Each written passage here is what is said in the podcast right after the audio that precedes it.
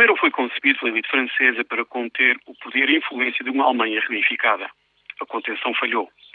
Berlim é o colosso da União Europeia. Esta transição da contenção para o poder e influência da Alemanha produziu dois sentimentos diametralmente opostos. A reação inicial, em muitas capitais e cidades europeias, foi de resignação. Mas depois veio o alívio. A Alemanha, afinal, tinha os recursos para salvar a zona euro.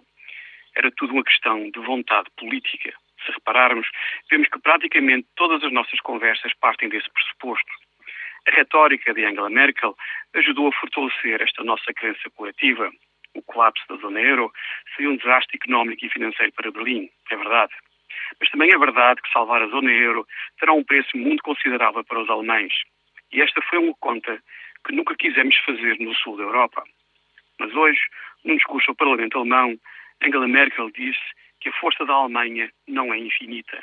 Tradução: o governo e as elites políticas e económicas alemãs já fizeram as contas e chegaram à conclusão de que há responsabilidades na zona euro que não podem nem querem assumir. Daí a pergunta: onde é que isto deixa os bancos e a economia da zona euro?